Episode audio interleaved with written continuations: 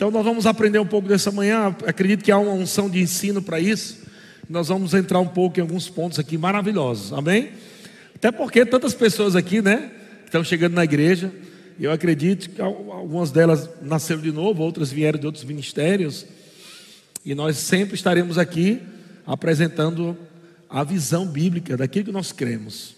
Então, 1 Pedro, 1 Pedro, capítulo 2, versículo 9. O apóstolo Pedro diz: Vós, porém, sois raça eleita. Diga, eu sou raça eleita. Amém. Quem te elegeu? Olha aí, Jesus te elegeu. Vós, porém, sois raça eleita, sacerdócio real, nação santa, povo de propriedade exclusiva de Deus, a fim de que proclamam, a fim de, de proclamardes as virtudes daquele que vos chamou das trevas, diga Jesus, me chamou das trevas, aleluia, para a sua maravilhosa luz. Diga, eu estava nas trevas. Diga, agora estou na luz. E aí ele diz, versículo 10: Vós, sim, que antes, antes, não eres povo. Diga, eu não era povo de Deus. Diga, mas agora, diga, esse é o título da mensagem. Diga, mais agora. Essa foi a frase que Deus me deu de manhã. Eu disse, eu vou pregar o quê? Diga, pregue mais agora. Aí eu, mais agora? Mas eu entendi. O que ele está falando aqui de dois tempos. Ele está falando aqui de tipos de povos. Que nós não era, éramos povo de Deus. Que nós estávamos nas trevas. Que Antes, né, não, era, não éramos povo, mas agora ele fala: sois povo de Deus. Isso quer dizer, irmão, que não é todo mundo, todo ser humano que, que é povo de Deus, não. Todo ser humano não é povo de Deus. Só é povo de Deus, agora no contexto da nova aliança, quem se quem nasce de novo, quem recebe Jesus, quem confessa a Jesus como Senhor e como seu Salvador. E cada um de nós aqui, nós não éramos povo de Deus. Mas agora, diga agora, em Cristo, eu sou povo de Deus. E nós somos uma raça. Diga, eu sou uma raça eleita. Isso deixa claro que existem tipos de povos e que Deus ele elegeu uma nova raça, um novo povo, e essa raça eleita se chama igreja. Essa raça eleita se chama igreja. Diga, eu sou raça eleita. Eu sou a igreja. Eu sou povo de Deus. O que significa, irmão, ser igreja? O que significa ser raça eleita? Significa que você era miserável e não é mais. Porque quando fala que, versículo 10, vós sim que antes não eres povo, ele está falando que nós não tínhamos aliança, nós não estávamos inseridos em Cristo Jesus, nós estávamos nas trevas. Estar nas trevas significa ser pobre, miserável, doente, falido, maldito. Estar nas trevas não ser povo de Deus, não ter aliança com Deus, significa isso. Mas o contrário é plenamente verdadeiro. O contrário é que agora em Cristo Jesus, porque agora eu sou raça eleita, eu sou sacerdócio real, eu sou, você também é, viu? Nação santa, povo de propriedade exclusiva. Meu Deus do céu, que coisa linda. Nós somos um povo de propriedade exclusiva de Deus. E olha o que ele diz: para que propósito? A fim de proclamardes as virtudes daquele que vos chamou das trevas. Meu Deus do céu, que coisa linda. Você estava lá nas trevas e Jesus disse: Ei, o que, é que você está fazendo aí? Vem para a festa, vem para a alegria, vem para a cura, vem para a paz, vem para a provisão. Ele vos chamou.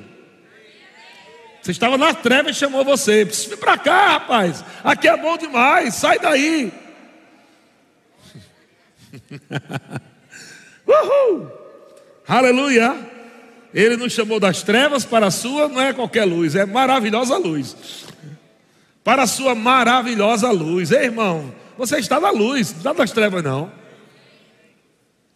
E Efésios, ele diz, né? Mas, é, continuando aqui, versículo 10. Mas agora sois povo de Deus que não tinhas alcançado misericórdia, que não tinha alcançado misericórdia. Irmãos, muitos de nós aqui eram, éramos quê? Maconheiro, alcoólatra, mentiroso, prostituto, bandido, safado, sem vergonha, tudo que não presta. Isso é estar nas trevas, porque não é somente estar num lugar, mas a natureza do diabo. Quando ele fala estar nas trevas, quando ele fala eres trevas, não está dizendo que a gente era uma coisa escura só, não, mas está falando que a natureza que nós tínhamos antes de Cristo era a natureza do próprio diabo. A natureza do próprio diabo. E a natureza do próprio diabo é o que? Pecador, mentiroso, ladrão, maconheiro, beberrão, tudo que você imaginar que não presta é da natureza do diabo. E, Jesus diz: Ei, tu vai se acabar aí nesse negócio, sai daí, vem para a luz. A luz é o contrário do que as trevas. Se a natureza do diabo é isso, é tudo que não presta, prostituição, impureza, mentira, fofoca, confusão, raiva, ira, toda essa é a natureza do diabo. Uma vez que Jesus te chamou de lá, você recebeu Jesus, confessou Jesus como Senhor, como Salvador da sua vida, você foi liberto do império das trevas. Ele te libertou do império das trevas e transportou você para o reino do Filho do amor de Deus, para o reino da luz. E agora, nesse reino de luz, algumas pessoas dizem, ela naquela igreja só prega coisa boa. É, eu tenho coisa ruim para pregar aqui? Ah, vocês só pregam coisa boa. É Jesus que falou: a unção está sobre nós para pregar boas notícias. Quais são as boas notícias ou as virtudes daquele que nos chamou? Ele nos chamou para proclamarmos as virtudes daquele que nos chamou. Quais as virtudes dele? Ele não presta, ele é ruim ele mata, ele arranca a cabeça. Não, isso não é as virtudes de Cristo, não. Boas novas. Mas durante tanto tempo, amado, religiosidade não entende essas revelações e mistura tudo. Não sabe nem discernir natureza de Deus natureza do diabo, não sabe nem discernir isso. Mistura os crentes com, com judeu, com gentio, mistura tudo e prega tudo errado. E a gente foi crescendo dentro da igreja numa religiosidade dizendo que a gente não era nada, que não podia nada, que era um bichinho de Jacó, que era um verme que rasteja, um bocado de coisa que não presta. Isso não é virtude de Cristo. Da onde nasceu essas coisas? Tem muitas fontes, uma delas, espírito de engano. Espíritos enganadores, amado, atua dentro da igreja. Não sei se você sabia disso. Se você não tem a revelação de Cristo, você pode ser enganado por espíritos enganadores dentro das igrejas, pregando coisas erradas. Doutrina de homens, outra fonte. Por que falou doutrina de homens? Porque não é doutrina de Cristo. Doutrinas de homens não é doutrina de Cristo, são coisas diferentes. Então a gente precisa saber qual é a doutrina de Cristo. E Pedro está falando isso. Ele está nos trazendo a essa nova temporada da nova aliança, que vem através do novo nascimento, quando recebe Jesus. Jesus é a porta, você entra nesse novo tempo. Agora você não pode mais estar falando do que você era mais lá. Acabou. Quem você era? Você era doente, não é mais. Você era pobre, não é mais. Ainda que você só tenha dois reais aí na, na, na carteira aí, é, é, não é questão de ter, é questão de ser. É isso que você precisa entender. Ele te fez sarado, ele te fez abençoado, ele te fez mais que vencedor. E isso tudo é agora. Diga, mas agora eu sou diferente. E Efésios capítulo 5, versículo 8 diz: Pois outrora, olha o que o apóstolo Paulo diz, Efésios 5, 8. Olha os tempos de novo que ele fala. Pois outrora eras trevas. Quando é que eu era trevas? Diga lá atrás, antes de Cristo. Aí ele fala, porém, agora, ou mais agora, é o título da mensagem, mais agora. Porém, agora eu sou o que, irmão? Eu sou luz aonde? E porque eu sou luz no Senhor, como eu tenho que andar? Olha, como está ficando claro? Se eu sou luz no Senhor, eu tenho que andar como filho da luz. E andar como filho da luz é manifestar as virtudes, ou proclamar as virtudes, ou pregar as verdades que Cristo nos ensinou. Luz, a verdade é luz. Eu tenho que andar na verdade, eu tenho que manifestar essa verdade. E nós vamos entender mais sobre isso. Romanos capítulo 3, versículo 9. Estamos estudando a palavra, amém? Romanos capítulo 3, versículo 9. O apóstolo Paulo está falando aqui no contexto sobre povos aqui o povo judeu e o povo gentil. E aí é onde muita gente se embanana, que não, não entende nem isso. Você não pode ler a Bíblia sem saber para onde ela está sendo direcionada, o texto. Tem coisa que Paulo está falando aqui sobre um povo, e tem gente que pega isso aqui fala para a igreja. Aí dá errado, dá confusão. Mas vamos entender aqui, está na Bíblia. Romanos capítulo 3, versículo 9 diz: Que se conclui temos nós, veja que ele usou a palavra nós, e aqui se refere à igreja. Temos nós qualquer vantagem? Não, de forma nenhuma, pois já demonstramos que todos, e ele vai dizer quem são os todos. Quando ele fala todos, aí ele vai dizer quem são esses todos. Todos, tanto judeus como gregos. Quais são as pessoas que ele está falando aí? Judeus e gregos. Ele não está falando de igreja. Igreja é uma outra raça. Então tem a, vamos colocar aqui raça judeu, raça gentil e raça igreja. Quem somos nós? Raça igreja, raça eleita, povo de propriedade exclusiva. Então Paulo está falando aqui, todos, esses todos são quem? Judeus, tanto judeus como gregos. Os judeus e os gregos estão aonde hoje? Hã? Ainda hoje estão. Estão aonde? Estão debaixo de pecado. Igreja está? Não, ele não falou que igreja está debaixo de pecado. Ele falou que tanto judeus como gregos estão debaixo de pecado. Agora, temos que entender a diferença, irmão, de natureza pecaminosa e pecar. São coisas diferentes. Natureza pecaminosa faz o homem ser escravo do pecado. Natureza pecaminosa faz o homem ser dominado pelo pecado. Ele não tem força. Ele peca, peca, peca, porque a natureza dele é pecaminosa.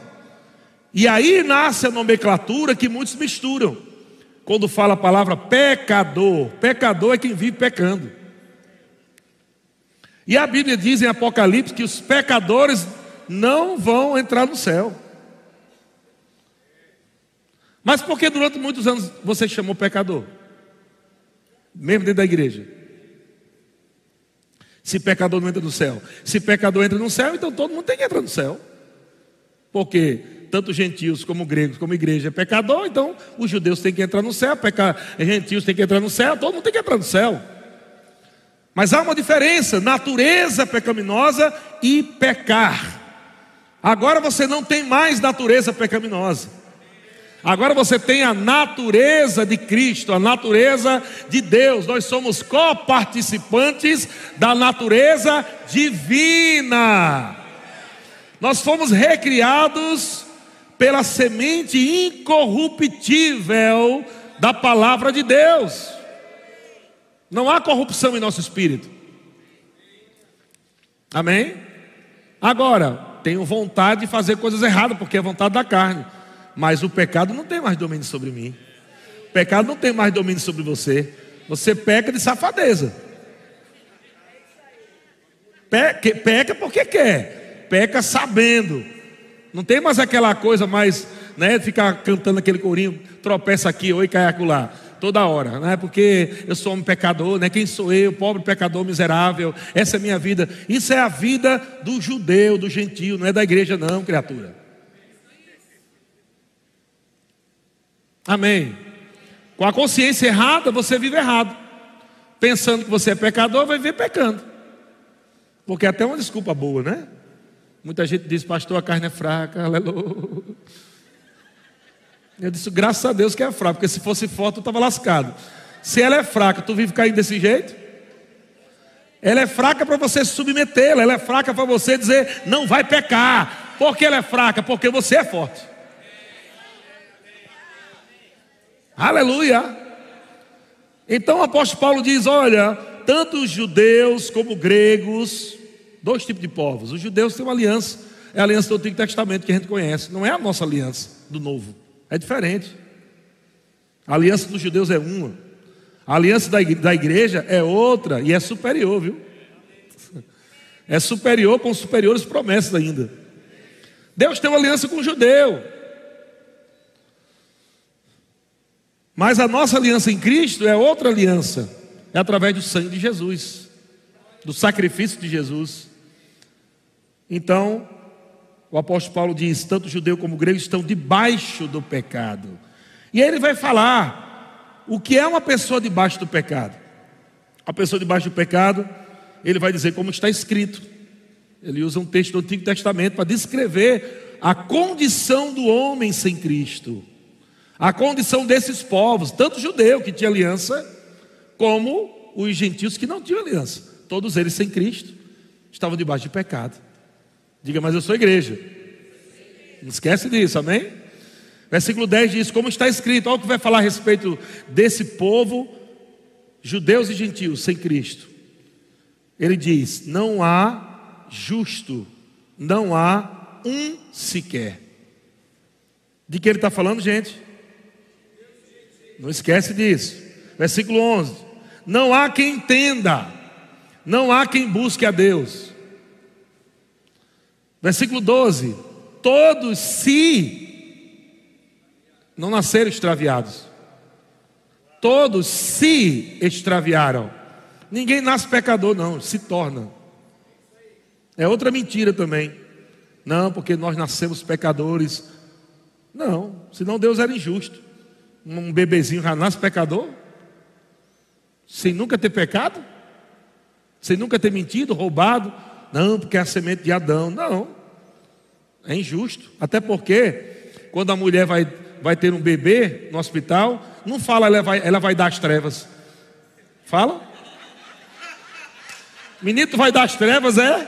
Eu estou indo dar as trevas. Não, ela fala o quê? Está indo dar o quê, gente? Ah, porque todo espírito vem de Deus. Todo espírito humano vem de Deus. O sopro da vida vem de Deus. Satanás não gera criança, não. Então, todo ser humano, por isso que as criancinhas, quando morrem, vai direto para o céu. Ela não precisa confessar a Jesus, não. Por quê? Porque elas são puras. Amém. Ela, ela vem direto do Pai das Luzes. Mas o homem, quando agora com, sem Cristo, né? quando ele cresce, bebezinho vai crescendo, mesmo sem religião, mesmo sem saber o que é Deus, ele se extravia. Ele conhece a morte espiritual depois que nasce. E ele diz: todos se extraviaram, esses povos aí. Nós também éramos assim. Nós também éramos assim. A um se fizeram inúteis, não há quem faça o bem, não há nenhum sequer. Olha o que, é que ele diz mais, versículo 3: a garganta deles é sepulcro aberto. Tem uns irmãos com a máscara que está assim, né? Parece um sepulcro aberto, está fedendo só bexiga. Tem que lavar essa máscara, irmão. Passar 15 dias com a mesma máscara sem lavar. Até o Covid já morreu. com bafo. A garganta deles é sepulcro aberto. Com a língua urdem engano, veneno de víbora está nos seus lábios. Se você aceita que é pecador, você tem que aceitar tudo isso na sua vida, viu? Se você aceita que é pecador, você tem que aceitar tudo isso na sua vida. Você tem que aceitar que a sua garganta é um sepulcro aberto, que a sua língua urde engano, que tem veneno de víbora nos seus lábios, apesar que tem irmãos que tem. Tem que dar umas tratadas aí, porque tem umas, uns venenozinhos de víbora nos lábios. Versículo 14: A boca eles têm cheia de maldição, de amargura. É assim a sua boca, irmão? Cheia de maldição, de amargura? Não, não é, porque a boca fala do que está cheio o coração. Porque o coração dos homens estavam separados de Deus, era enganoso. Mas agora seu coração não é enganoso, porque seu coração está ligado agora com Cristo. O Espírito Santo agora vem habitar dentro de você. Antigamente, aqueles que não tinham Cristo, que não era nascido de novo, não tinham o Espírito Santo dentro. Por isso, era enganado qualquer coisa. Mas Jesus disse: Mas eu estou indo para o Pai, eu enviarei o outro consolador, o Espírito da verdade, que o mundo não pode ter, nem conhecer, mas ele estará em vós, dentro de vocês, por quê? Porque vocês agora são odres novos, pode receber o vinho novo, não vai estourar, não. O Espírito Santo, esse vinho novo, foi derramado dentro de você, porque você é uma nova criatura. Você recebeu um novo espírito, você recebeu um novo coração. Você não tem velho coração mais não. Você tem um novo coração. Cheio da vida de Deus, cheio da alegria de Deus, cheio da paz de Deus, um coração cheio da palavra de Deus, um coração amado que está conectado com Deus. Não é aquele coração pecador, coração enganoso, um coração. Não, cuidado que o coração do homem é enganoso, irmão, cuidado. O antigo, não o novo. O novo coração que nós recebemos, porque nascemos de novo em Cristo Jesus, o Espírito Santo está dentro do nosso coração. A Bíblia diz que o Espírito Santo, ele testifica com o nosso coração, com o nosso espírito. Está lá, falando conosco o tempo todo. Agora, aceita o engano quem quer. Pode ser enganado, amado, por pregações erradas, mas aqui na sua mente. Mas, graças a Deus por essa palavra revelada que chegou em Taubaté, amém, irmão? Para abrir nossos olhos, e no Brasil e em todo o mundo. Então, esse Romanos capítulo 3, de 9 a 18, não está falando da igreja, não, gente.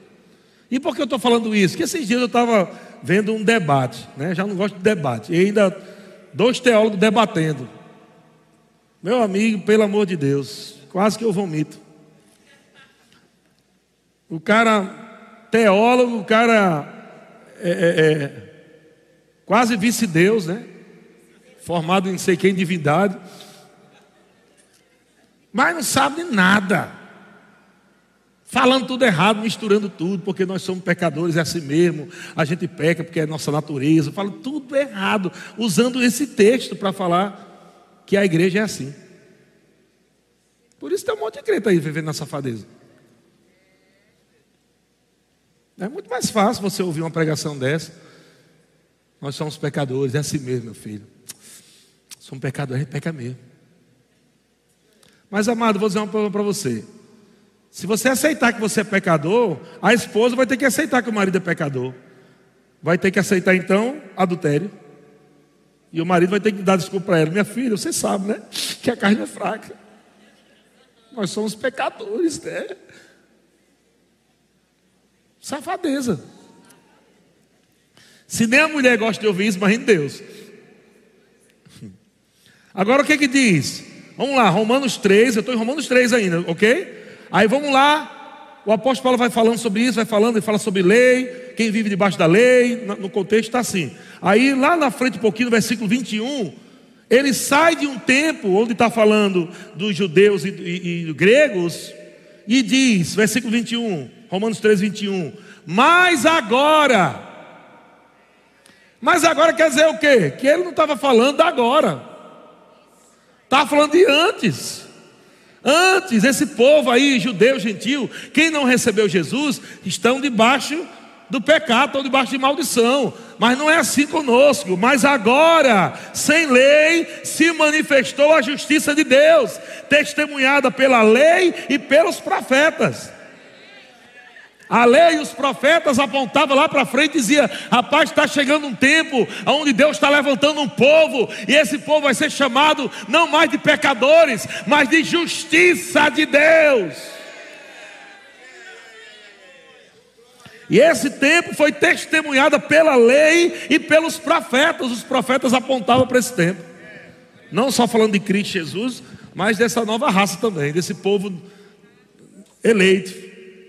E essa justiça é mediante o que? Versículo 22: Justiça de Deus mediante a fé em Jesus Cristo. O que é justiça de Deus, irmão? É o contrário de pecador. É só isso para você entender. Simples. Meu Deus, o que é justiça de Deus? Contrário de pecador. Ou você é pecador, ou você é justiça de Deus. Não tem como ser um pecador redimido. Não existe isso. Pecador redimido é a mesma coisa de falar, eu sou um, um sujo limpo. Pronto, entendeu? Deu choque aí, Natália. Deu, né? Natália fez assim. É isso aí. São essas mensagens que confundem o povo. Olha, amado, nós somos sujo limpo. Sujo limpo? Sim, nós somos seco molhado. Não tem como você ser pecador e justiça. Ou você é pecador, ou você é justiça, ou você é sujo, ou você é limpo. Aleluia! Mas mediante a fé em Cristo Jesus, nós fomos justificados. A lei não podia justificar. A lei do que foi dada aos judeus não podia justificar os judeus, nem tampouco os gentios. Mas em Cristo Jesus, a fé em Cristo Jesus traz a remissão, traz a redenção. Um preço que é pago para tirar você dessa condição miserável de trevas e transformar você em luz. Muda essa mentalidade, pelo amor de Deus. Porque essa mentalidade de que você é treva, de que você não é nada, não pode nada, é isso que traz problema para a tua vida. É isso que traz problema para você deixar de receber cura, milagres de Deus, de viver a vida de Deus, a, boa vida de Deus, porque essa mentalidade medíocre, religiosa, de religiosidade, faz você pensar pequeno. Você acha que nunca tem direito a nada, acha que nunca é, é, é digno de nada, porque a mentalidade da religiosidade torna você indigno, mas em Cristo Ele nos tornou dignos. Algumas pessoas dizem, é, você fica agora na igreja dando ordem a Deus. Que dá ordem a Deus, irmão? Nós só estamos falando que Deus nos ensinou. Não é dar ordem a Deus, é uma ordem que Deus nos deu. Vocês ficam lá falando com as coisas. Vocês ficam dizendo lá, dinheiro venha. Ficar dando ordem a Deus. Não, foi Deus que deu, nos deu a ordem. E Jesus disse: Por que vocês me chamam Senhor, Senhor e não fazem o que eu mando? Isso quer dizer que tem muito crente adorando a Deus, mas não está fazendo o que Jesus realmente mandou. Nós estamos fazendo o que Jesus mandou. Ele disse: Ei, se alguém disser este monte, ergue-te e lança-te no mar, e não duvidar no seu coração, mas crê que se fará o que diz, assim será com ele. A gente diz: Rapaz, é louco, mas eu vou fazer o que Jesus mandou. Aleluia. E é a graça não é somente para tirar você das trevas, do inferno, mas a graça também é uma habilidade divina operando no seu espírito para você viver tudo o que Cristo já te fez, Deus já te fez em Cristo. Graça é habilidade para você andar em santidade. É habilidade sobrenatural, é força de Deus para você resistir o pecado. Graça é habilidade para você viver alegria em tempos de pressão. Graça é habilidade de Deus para você andar em paz em tempos de guerra. É graça de Deus, é pela graça que nós somos salvos.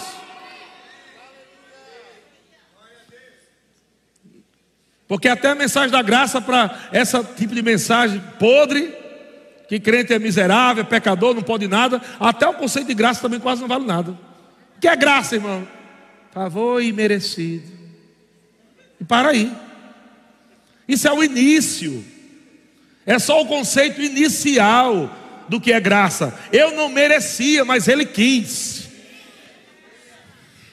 Eu não merecia, mas Ele quis. A graça me abraçou primeiro e depois eu abracei a graça. E quando eu abracei a graça, a graça diz: tem mais coisa para você. Olha só o que eu tenho para você. Eu tenho cura, eu tenho paz, eu tenho alegria, eu tenho provisão, eu tenho sobrenatural.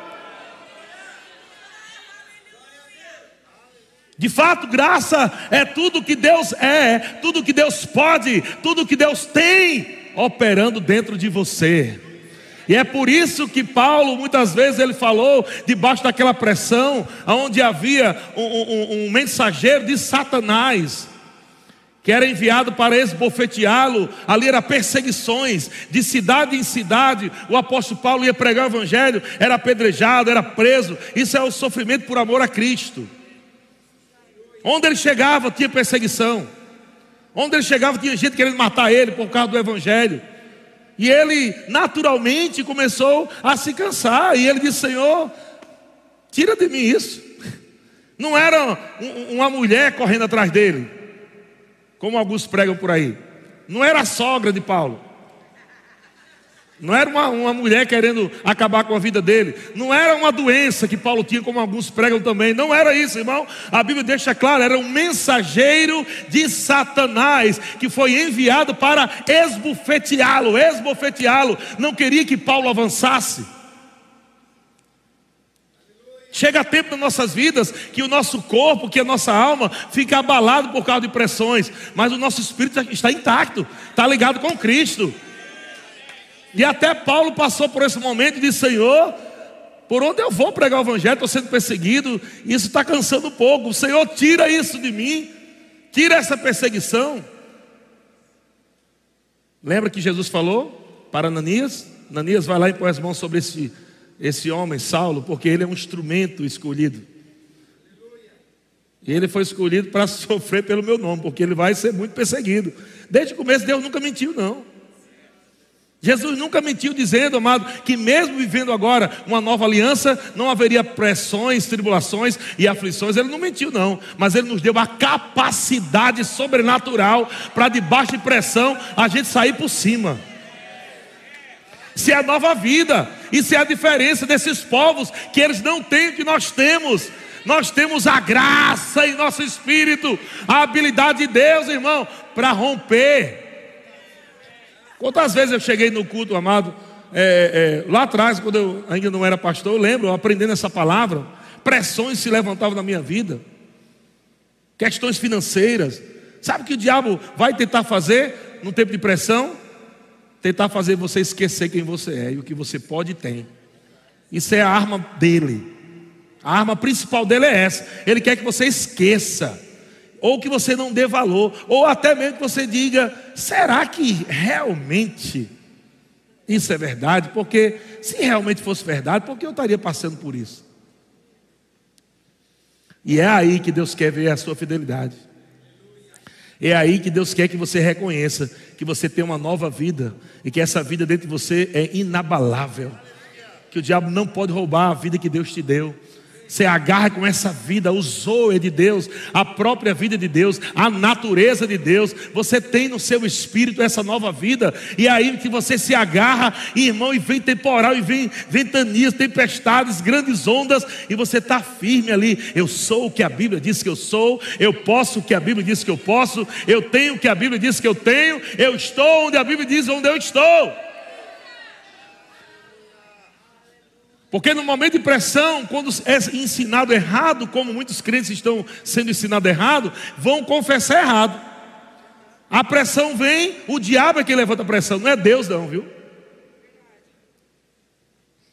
O diabo levanta a pressão, e aí, se você não tem a verdade dentro de você, vai sair o quê? Mentira. E você começa a dizer quem você não é em Cristo. Porque, meu Deus, ó oh, Senhor, eu estou aqui, por favorzinho, me ajuda, Senhor, porque eu não sou nada, meu Deus. Me ajude, porque eu sou tão pobre, meu Deus. Me ajude, porque eu sou tão fraquinho, meu Deus. E Deus está dizendo: essa oração está errada.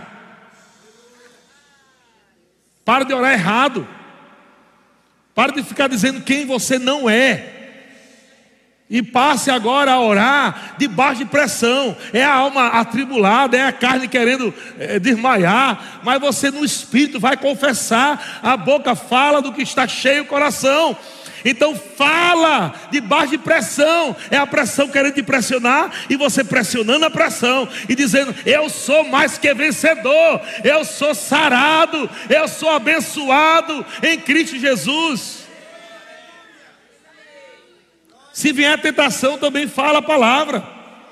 Talvez você tenha tido tentação de beber, tentação de a, prostituição, seja lá o que for. Nessa pressão de tentação, diga: Eu não vou pecar. O meu pai não se agrada de uma vida de pecado. Eu agora sou justiça de Deus. Eu não sou mais aquele homem pecador do passado. Eu não sou mais aquele beberrão. Eu não sou mais aquele adúltero. Eu não sou mais aquele homem que, que matou, que roubou, seja lá o que for. Agora eu sou uma nova criatura em Cristo Jesus. A vida dele está em mim e eu vou manifestar luz do Senhor: Diabo, eu não vou pecar.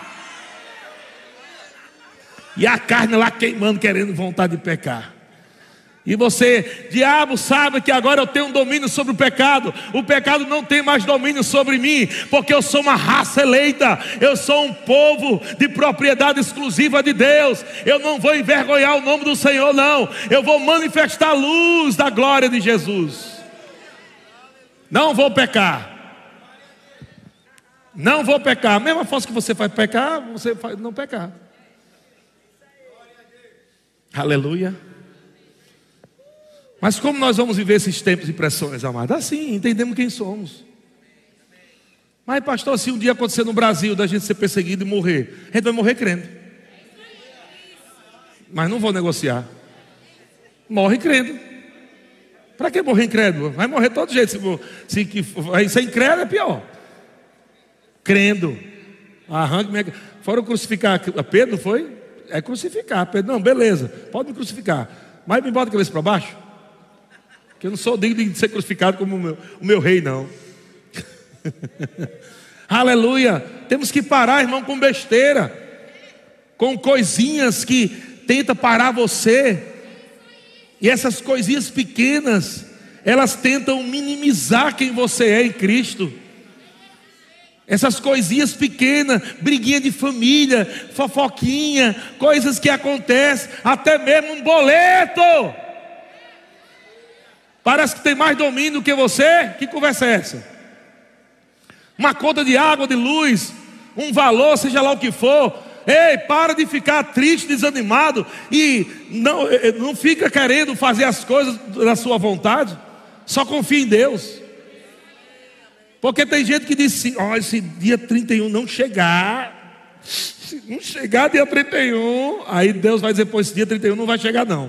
Eu quero saber se você vai continuar crendo em mim. Porque você não está pedindo em fé, você está pedindo em ansiedade, em preocupação. Não é uma confissão de fé. Você está ansioso, está preocupado. Ah, tem que chegar dia 31. Dia 31 tem que chegar, porque se não chegar, o que, vai acontecer comigo, meu Deus? E Deus, hum, olha só o nível de confiança que você tem em mim.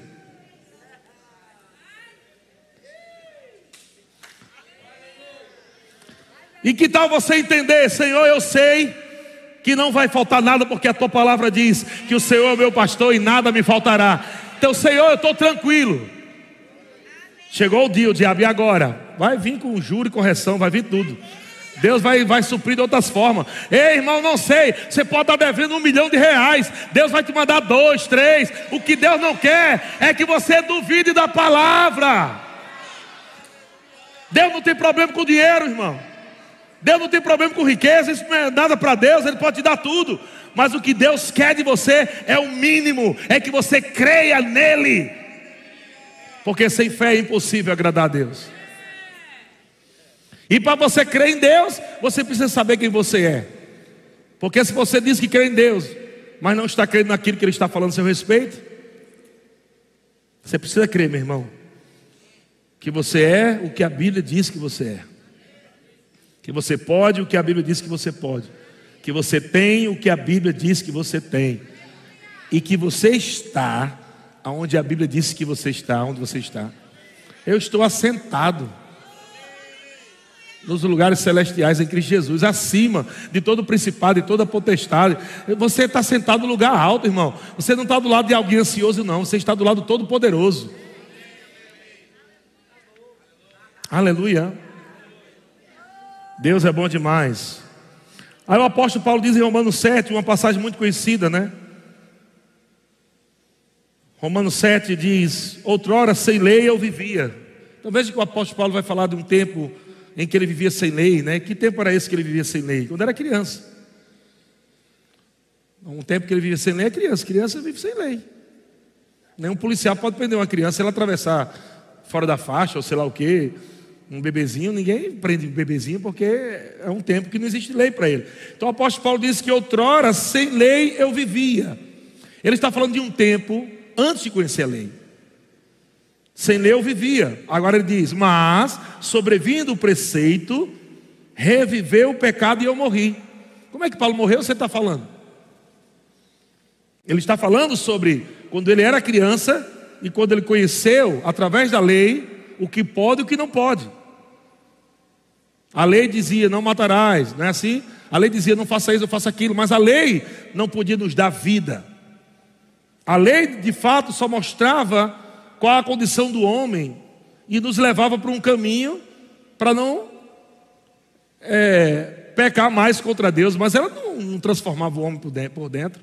Então o apóstolo Paulo diz: sem lei eu vivia, mas sobrevivi no preceito da lei, né? Reviveu o pecado e eu morri. Que morte foi essa? Espiritual. Então veja que o apóstolo Paulo não morreu, é Romanos 7, 9, tá? O, o, veja que o apóstolo Paulo não morreu quando nasceu. Ele não morreu espiritualmente quando nasceu. Ele morreu quando chegou o preceito da lei. E o matou espiritualmente. E ele fala, versículo 10: E o mandamento que me fora dado para a vida, que é, é, esse era o objetivo da lei, né? Tentar melhorar a vida do povo, mas no máximo que podia naquele tempo, mas não podia dar ao homem uma nova vida. Não podia recriar o espírito humano. Não podia trazer a natureza de Deus para dentro do homem. A lei não podia fazer isso. Era uma forma que Deus criou de amenizar as coisas. A lei era como um ion, né, como um guia para fazer com que o homem não ficasse perdido no, no, pecado contra Deus. Mas a Bíblia diz que, e o mandamento que me fora dado para a vida, verifiquei que este mesmo se tornou para a morte. Porque o pecado, prevalecendo-se do mandamento, pelo mesmo mandamento, me enganou e me matou. Que, é que, que tempo o apóstolo Paulo está falando isso, gente? Quando ele era judeu, quando ele estava servindo a, a, a essa religião judaica, né? Ele estava nesse tempo. Antes, quando criança ele não conhecia, depois passou a conhecer o pecado, né? Ele conhecendo o pecado o matou espiritualmente e ele foi ver que o mandamento que era bom acabou revelando coisas que ele não podia fazer, ele não tinha força espiritual para, não fazer aquilo que a lei dizia não faça. A lei dizia não mate, mas ele não tinha vida de Deus. Ele é dominado pelo pecado. Então era uma confusão muito grande dentro do homem. E ele diz, versículo 13, ah, não, 12, né? Por conseguinte, a lei é santa e o mandamento, e o mandamento santo e justo e bom. Que, é que o apóstolo Paulo está dizendo? O problema não era a lei, não era o que Deus falou, mas o homem não tinha condição de seguir aquilo, porque não tinha a nova natureza, não eram recriados, não tinham essa graça do Espírito para viver aquilo que Deus havia estabelecido como, como lei, como mandamento. E ele fala versículo 13: acaso o bom se tornou em morte? De modo nenhum. O bom que ele fala aqui é o mandamento. Se tornou em morte? De modo nenhum. Pelo contrário, o pecado, para se revelar-se como pecado, por meio de uma coisa boa, causou-me a morte espiritual. Ou seja, a, o pecado se revela exatamente aonde dizia: você não pode matar. O homem não tinha condição de cumprir isso e matava. Estão comigo, gente? Quem é esse tipo de homem que Paulo está falando? Diga, homem pecador. Diga, não é o Paulo da nova aliança. Diga, é o Paulo da antiga aliança. Então ele diz: a fim de que pelo mandamento se mostrasse sobremaneira maligno. 14. Porque bem sabemos que a lei é espiritual. Eu, todavia, sou carnal, vendido à escravidão do pecado. Então aqui mostra que Paulo está vivendo naquele tempo onde o pecado ainda o dominava, não tinha ainda a natureza de Deus. Versículo 15: Porque nem mesmo compreendo o meu próprio modo de agir, pois não faço o que prefiro, e sim o que detesto. E o que tem de crente, lendo esse texto nos dias de hoje, tem até música cantando na igreja. Tem uma música, que, uma canção que tem um bocado de crente cantando, né? Que me ensina a melhorar porque eu só sei pecar. É, está lá na música. Olha como é que as músicas nascem erradas. Baseado em tempos de lei do Antigo Testamento, então não baseado na graça. Eu só sei pecar. Eu sou ser humano e só sei pecar. Eu sou ser humano e só sei pecar. Aí você vai confessando isso, cantando dentro do seu carro. O que é que vai fortalecendo? Vai fortalecendo a vontade de pecar. E esse entendimento, esse compositor fez baseado em quê? Infelizmente, mais uma vítima de ensinos errados. Que faz o homem pensar que é pecador miserável e acaba criando canções assim, porque ele aprendeu de alguém que ensinou desse jeito. Mas de onde tirou essa ideia? Da ideia de que Paulo está falando do tempo que ele não tinha conhecido Cristo. E aí fazem canções de, de, dessas frases, né? Como está aqui, porque nem mesmo compreendo meu modo de agir, pois não faço o que prefiro, e sim o que detesto. Oh, meu Deus, é a natureza que nós temos, pecaminosa. E vamos continuar. Ora, se faço o que não quero, consinto com a lei, que é boa. Neste caso, quem faz isto já não sou eu, mas o pecado que habita em mim. Mais uma vez, Paulo mostra aí, não somente as vontades carnais, mas uma natureza que havia, uma natureza espiritual que havia, que estava dominando ele. E ele diz, porque, versículo 18, né? Porque eu sei que em mim, isto é, na minha carne, não habita bem nenhum, pois o querer o bem está em mim, não porém o efetuá-lo. Porque não faço o bem que prefiro, mas o mal que não quero, esse faço. E tem um monte de crente lendo esse texto para a igreja hoje ainda.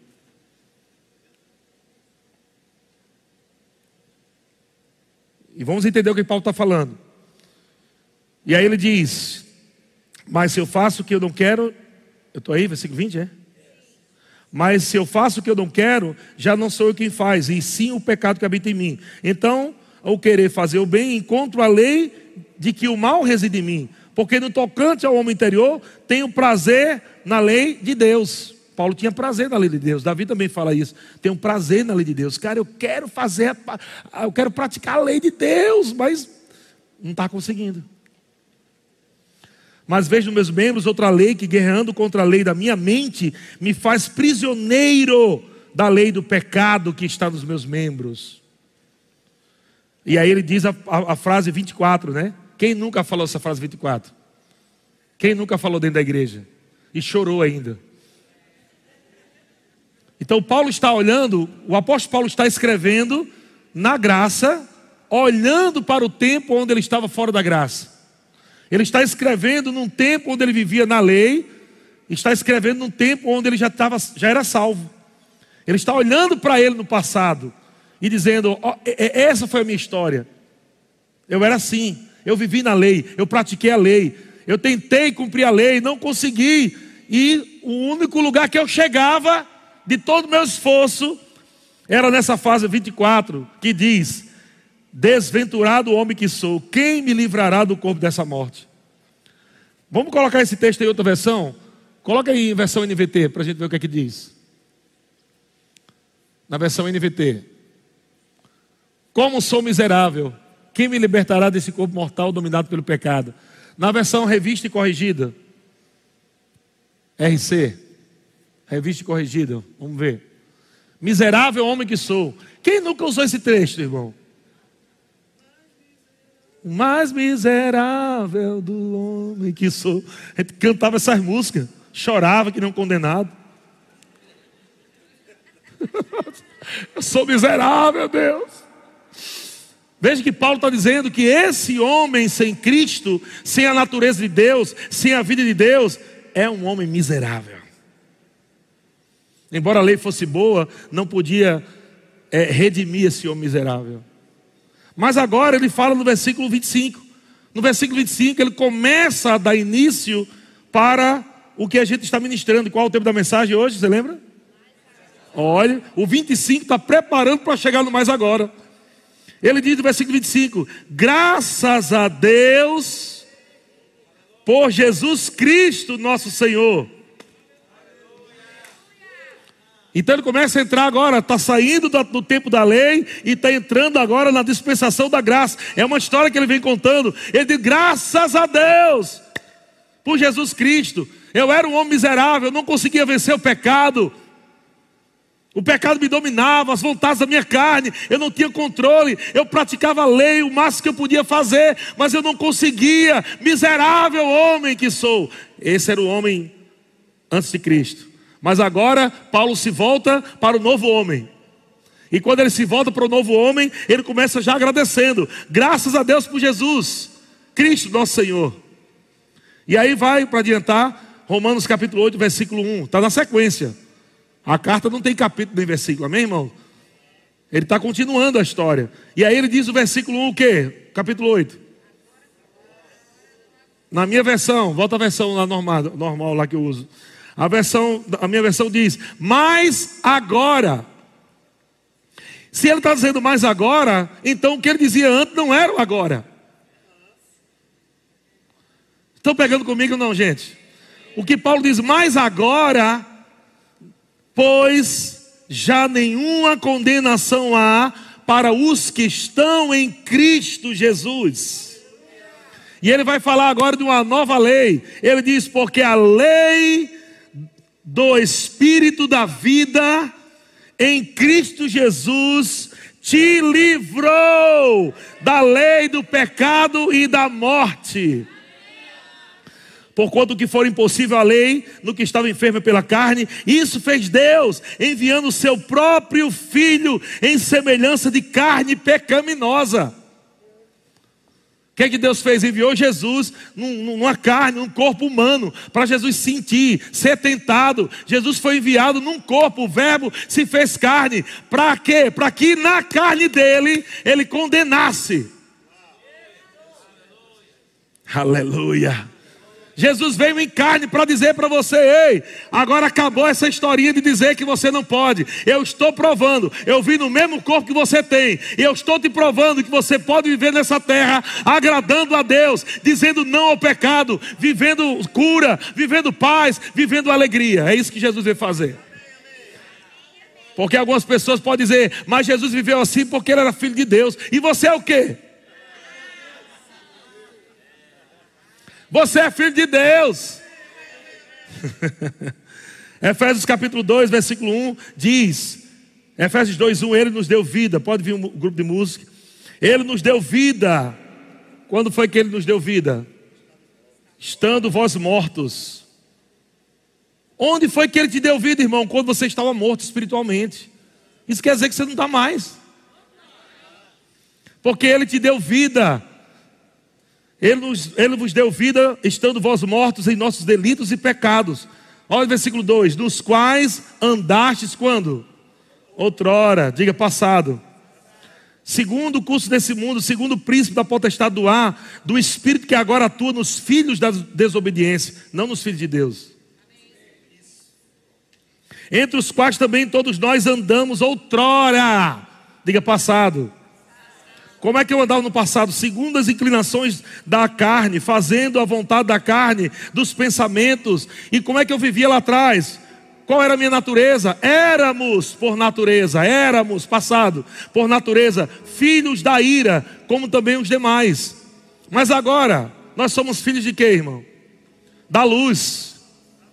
Agora nós temos uma nova natureza.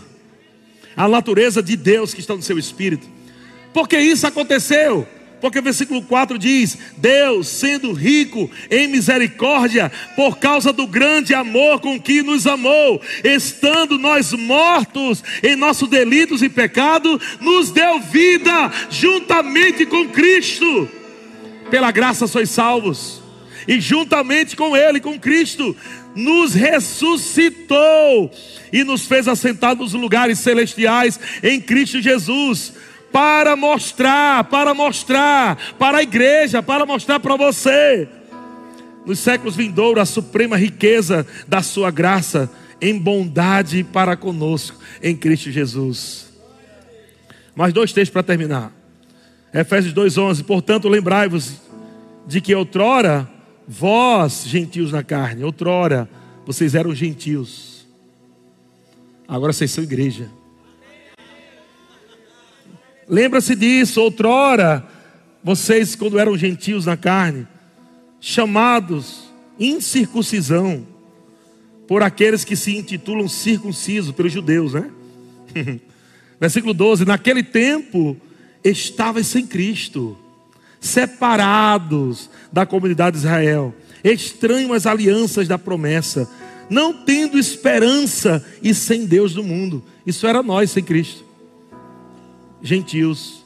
Mas versículo 3 diz: Mas agora, em Cristo Jesus, vós que antes estava longe, fostes aproximados pelo sangue de Cristo. Uhul! Glória a Deus, você pode dar glória a Deus aí, irmão. Por isso, irmão, as pessoas olham para a gente já estão dizendo por aí, você é lá daquela igreja dos ricos? Eu não vou mentir. Eu tenho que falar o que a Bíblia fala: que Jesus se fez pobre por amor de nós, para que pela sua pobreza nos tornássemos ricos. Riqueza não está relacionada somente a dinheiro, mas ser suprida em tudo. Estamos aqui, amados, porque o sangue do Filho de Deus foi derramado nos redimiu, nos lavou. Aleluia. Estamos aqui hoje vivendo essa vida, irmão. Você não deve andar preocupado com nada, não, nem ansioso por coisa alguma. Já está feito. Tá tudo está feito. A coisa mais difícil Deus já fez. A gente faz a fácil, que é crer no que Ele já fez. E está tudo bem, meu irmão. Você está numa nova aliança. Você é povo de propriedade exclusiva de Deus. Você é mais que vencedor. Você é abençoado. Fica na palavra. A palavra é o poder de Deus para a salvação de todo aquele que crê. Por isso a gente vive assim agora rindo à toa. Por isso a gente vive assim, amado, mesmo debaixo de pressão, a gente está dançando, celebrando. E ó, vou dizer uma coisa para você: tua carne vai ficar muito chateada, tua alma vai querer desfalecer quando você estiver bem no meio da tempestade bem no meio da tempestade, tua alma vai querer desfalecer, teu corpo vai querer abandonar tudo, chutar o pau da barraca, jogar a toalha. Mas é aí, meu querido, que você tem que se lembrar que o sangue de Jesus te purificou, te lavou, a graça te salvou, Ele te abençoou. É aí que você tem que agarrar as verdades ouvidas com mais firmeza, se animar com aquilo que Jesus já fez.